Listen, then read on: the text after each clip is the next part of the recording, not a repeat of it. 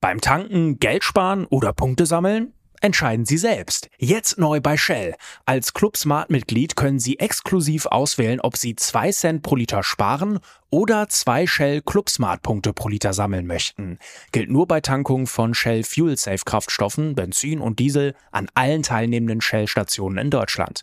Ganz einfach die Shell App laden und registrieren. Die Standardeinstellung ist Punkte sammeln, die Wahleinstellung ist der Rabatt. Tankkartenkunden erhalten immer Punkte. Mehr Informationen auf shell.de slash Rabatte minus erhalten. Das Bild News Update. Es ist Montag, der 14. August und das sind die Bild Topmeldungen. Kassenpatienten sollen Teil der Rechnung bezahlen. Brutale Prügelattacke auf Augsburger AfD-Politiker. Und Bauer parkt Trecker vor Lokal. Riesenaufregung um den Unionsvorstoß, dass Patienten in der gesetzlichen Krankenversicherung bald einen Teil ihrer Arztrechnungen selbst bezahlen sollen. Der gesundheitspolitische Sprecher der CDU, Tino Sorge, will so die weit verbreitete Flatrate-Mentalität in der gesetzlichen Krankenversicherung beenden, wie er sagt. Sorge stört sich daran, dass zu viele Versicherte denken, ich zahle doch Beiträge, also steht mir alles in beliebiger Höhe zu. Im Klartext, dass zu viele Patienten immerzu zum Arzt rennen, obwohl sie kerngesund sind. Der CDU-Mann sagt, niemand will wichtige Leistungen zusammenstreichen, aber wir brauchen mehr Eigenbeteiligung und Eigenverantwortung, mehr Kostensensibilität, mehr Steuerung und mehr Flexibilität. Seine Diagnose, das System lebt zunehmend über seine Verhältnisse. Gegenmittel neue Tarife mit einem Eigenanteil. Dieser Eigenanteil könnte dann etwa erst bei zu vielen Arztbesuchen fällig werden, chronisch Kranke und Härtefälle ausgenommen. Außerdem soll laut CDU ein Lotsenmodell kommen. Als Lotse soll der Hausarzt fungieren. Wenn ein Versicherter die Befürchtung hat, ernsthaft erkrankt zu sein, soll er dennoch nicht zum Facharzt, sondern immer erst zum Hausarzt gehen und sich eine Überweisung zum Facharzt abholen. Wer sich brav daran hält, soll einen Bonus bekommen. SPD-Gesundheitsminister Karl Lauterbach kritisierte den Reformvorschlag im sozialen Netzwerk X als unethisch. Es gebe, es gebe bei den Bürgern beim Arztbesuch keine Flatrate-Mentalität.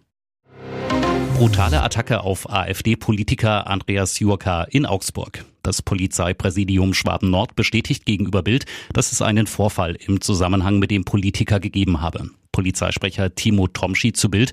Am Samstag ging bei der Polizei gegen 5 Uhr ein Notruf eines 35-jährigen AfD-Politikers ein. Er teilte mit, dass er von zwei Unbekannten angegriffen und geschlagen worden sei. Die Kriminalpolizei ermittelt nun wegen des Verdachts der gefährlichen Körperverletzung. Jurka ist Vorsitzender der AfD Augsburg-Stadt. Er kandidiert für die diesjährigen Wahlen zum Bayerischen Landtag. Laut Deutschland-Kurier war der Politiker am Wochenende mit einem AfD-Kollegen auf dem Heimweg von einer Wahlkampffeier gewesen, als sich eine Gruppe Männer genähert habe. Angeblich unter dem Vorwand, dass sie den Politiker von Wahlkampfplakaten erkannt und die Hand schütteln wollten, soll einer der Männer Jurka angesprochen haben. Im nächsten Moment habe es den ersten Schlag gegeben. Jurka fiel daraufhin zu Boden, wie er dem Deutschlandkurier mitteilte. Die Männer sollen in der Folge auf ihn eingetreten haben. Am nächsten Tag sei der AfD-Politiker ins Krankenhaus gegangen. Dort habe man neben Hämatomen im Gesicht auch festgestellt, dass das Sprunggelenk gebrochen sei. Der Triebtäter verfolgte sein Opfer nachts durch die dunklen Straßen von Bochum. Dann fiel er über die 34-jährige Frau her, wollte sie vergewaltigen. Unfassbar. Der Verdächtige ist erst 15. Die Übergriffe begannen am frühen Sonntag kurz vor drei in einer Bahn. Der Jugendliche habe sie verbal, sexuell angemacht, berichtete die Frau später der Polizei. Als sie aussteigen wollte, habe er sie daran gehindert. Erst zwei Haltestellen später schaffte die Bochumerin es rauszukommen. Doch der aufdringliche Mann heftete sich an ihre Fersen. Nahe der Tankstelle packte der Täter zu. Die Polizei, er stieß die Frau in einen Fußweg, schlug auf sie ein und versuchte sich sexuell an ihr zu vergehen. Die 34-Jährige wehrte sich verzweifelt, schrie um Hilfe. Drei mutige Zeuginnen gingen gerade noch rechtzeitig dazwischen.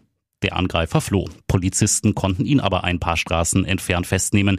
Er sei alkoholisiert gewesen. Gegen ihn wird jetzt ermittelt. Ungewöhnliche Geräusche am Wochenende in der Nienburger Innenstadt. Kurz vor Mitternacht rührte plötzlich der Motor eines riesigen Treckers in der Fußgängerzone. Irre. Der Landwirt parkte sein Ungetüm direkt vor einem Lokal an der Marktstraße, nahm erst einmal eine Auszeit am Tresen. Unterdessen hatten aufgeschreckte Anwohner die Polizei verständigt. Beamte gingen ins Lokal, stellten den 40-Jährigen aus der sechs Kilometer entfernten Samtgemeinde Weseraue zur Rede, führten einen Atemalkoholtest durch. Doch der Landwirt war stocknüchtern. Nach längerer Diskussion mit dem Polizisten fuhr der maulende 40-Jährige dann seinen Trecker aus der Altstadt. Fürs vorschriftswidrige Parken in der Fußgängerzone erhielt er ein Knöllchen. 55 Euro wurden fällig. Und jetzt weitere wichtige Meldungen des Tages vom Bild Newsdesk. Wirtschaftskrise in Deutschland. Diese miesen Daten muss Habeck jetzt vermelden. Die Lage in Wirtschaftsdeutschland nicht gut, die Aussichten nicht besser. Bundeskanzler Olaf Scholz schob die Probleme der heimischen Wirtschaft vor allem auf andere. In der Exportnation Deutschland mache es sich eben bemerkbar, wenn anderswo das Wachstum schwächle, sagte Scholz im ZDF Sommerinterview. Doch gesund beten lässt sich die Lage auch nicht. Das zeigen jedenfalls die Daten, die Wirtschaftsminister Habeck heute vermelden musste. Die Wirtschaft stagniert, dass sie nicht noch weiter schrumpft, liege an privaten Konsumausgaben. Es dämpfen schwache außenwirtschaftliche Rahmenbedingungen. Die Aussicht, aktuelle Frühindikatoren deuten noch nicht auf eine nachhaltige konjunkturelle Belebung in den kommenden Monaten hin, heißt es vom Ministerium. Die Industrieproduktion schrumpft im Juni im Vergleich zum Mai minus 1,3 Prozent. Die Bleienden, Automobilindustrie und das Baugewerbe. Die Nahrungsmittelpreise steigen. Zwar ist die Inflationsrate etwas abgeschwächt, sie steigt aber eben noch immer. Die Insolvenzwelle rollt. Steigerung von April auf Mai. 3,5 Prozent mehr Pleiten. Klingt wenig, ist aber im Vergleich zum Vorjahr immens. Plus 19 Prozent. Und dann auch das noch. Am Morgen meldete das Wirtschaftsinstitut IFO, das Geschäftsklima für Selbstständige hat sich zum vierten Mal in Folge verschlechtert. Das Fazit von IFO-Expertin Katrin Demmelhuber. Die deutsche Wirtschaft befindet sich in einer Schwächephase. Die Selbstständigen können sich dem nicht entziehen. Brisante Diskussion. Die Wahrheit über Bayerns Probleme. Darum ist Thomas Tuchel wirklich nicht zu beneiden. Bayerns 0-3-Debakel im Supercup gegen Leipzig hat knallhart offenbart, dass der Coach der Münchner vier Tage vor dem Bundesliga-Auftakt noch jede Menge Arbeit vor sich hat, wenn er keinen kompletten Fehlstart in die Saison hinlegen will. Bild erklärt die fünf großen Baustellen, die Tuchel schnellstmöglich beheben muss. Die Torwartposition. Nach den Abgängen von Jan Sommer und Alexander Nübel braucht der Coach des Rekordmeisters möglichst fix seinen gewünschten Vertreter für Manuel Neuer, um weitere Unruhen auf der Torwartposition zu vermeiden. Die Wackelabwehr. Die drei Gegentore zu Hause gegen Leipzig verdeutlichen, wie sehr die Münchner Abwehr nach wie vor wackelt. Der weiter formschwache Dario Upamecano konnte im Duo mit Matthijs de Licht ebenso wenig überzeugen wie Benjamin Pavard. Die Sechser-Diskussion. Mit seinem öffentlich geäußerten Wunsch nach einem rein defensiv denkenden Mittelfeldabräumer sorgte Tuchel gleich zu Beginn der Vorbereitung für brisante Diskussionen, in die sich neben Ehrenpräsident Uli Hoeneß auch Joshua Kimmich einstieg. Kane-Integration. Das rund 30-minütige Debüt des Engländers mit nur drei Ballkontakten zeigte, dass sich Bayerns neue Nummer 9 trotz Weltklasse-Anlagen erst bei den Münchnern zurechtfinden muss. Und Tuchel selbst. Der Coach muss auch sich in den Griff bekommen. Verzweifelte Auftritte wie nach der Supercup-Schlappe sorgen in der Öffentlichkeit, aber auch intern für mächtig Unruhe. Nur wenn Tuchel diese und seine vier anderen Baustellen im Eiltempo behoben bekommt, kann der Nachfolger von Julian Nagelsmann einen Fehlstart in die neue Bundesligaspielzeit noch abwenden. Ihr hört das Bild News Update mit weiteren Meldungen des Tages. Was im Mai 2010 tatsächlich geschah, bleibt ein Rätsel. Die Ermittler haben den Fall der entführten und ermordeten Bankiersfrau Maria Bögerl aus Heidenheim zu den Akten gelegt. Nach 13 Jahren intensivster gemeinsamer Ermittlungsarbeit von Polizei und Staatsanwaltschaft und der Auswertung von über 10.000 Spuren konnte kein Täter ermittelt werden, teilten Polizeipräsidium Ulm und Staatsanwaltschaft Elwang mit. Staatsanwalt Maximilian Ades zu Bild. Es sind aktuell keine weiteren Ermittlungsansätze erkennbar. Klar ist, die Ermittler haben eine DNA-Spur, die zu einem unbekannten Mann gehört. Der konnte jedoch nie ermittelt werden. Auch alle weiteren Spuren seien ins Leere gelaufen. Die Kinder von Maria Bögerl seien über einen Rechtsanwalt darüber informiert worden, dass die Ermittlungen eingestellt werden. Der Fall. Am 12. Mai 2010 verschwand die Ehefrau des Sparkassenchefs Thomas Bögerl aus ihrem Haus im baden-württembergischen Heidenheim. In einem späteren Telefonat forderte ein Unbekannter 300.000 Euro binnen weniger Stunden. Thomas Bögerl kam der Aufforderung nach und legte das Lösegeld, markiert mit einer Deutschlandflagge, an der Autobahn A7 ab. Doch der Entführer tauchte nie auf, holte das Geld nicht ab. Am 3. Juni entdeckte ein Spaziergänger im Wald schließlich die mit Reisig bedeckte Leiche von Maria Bögerl, nur unweit des Ortes der geplanten Geldübergabe und wenige Kilometer vom Haus der Familie entfernt. Ein Jahr nach der Entführung beging Thomas Bögerl in seinem Haus Selbstmord und hinterließ zwei Kinder, die schwere Vorwürfe gegen die Polizei erheben. Es seien unter anderem Spuren zu spät gesichert worden. Da der Vorwurf des Mordes nicht verjährt, kann das Verfahren bei neuen Ermittlungsansätzen jederzeit wieder aufgenommen werden.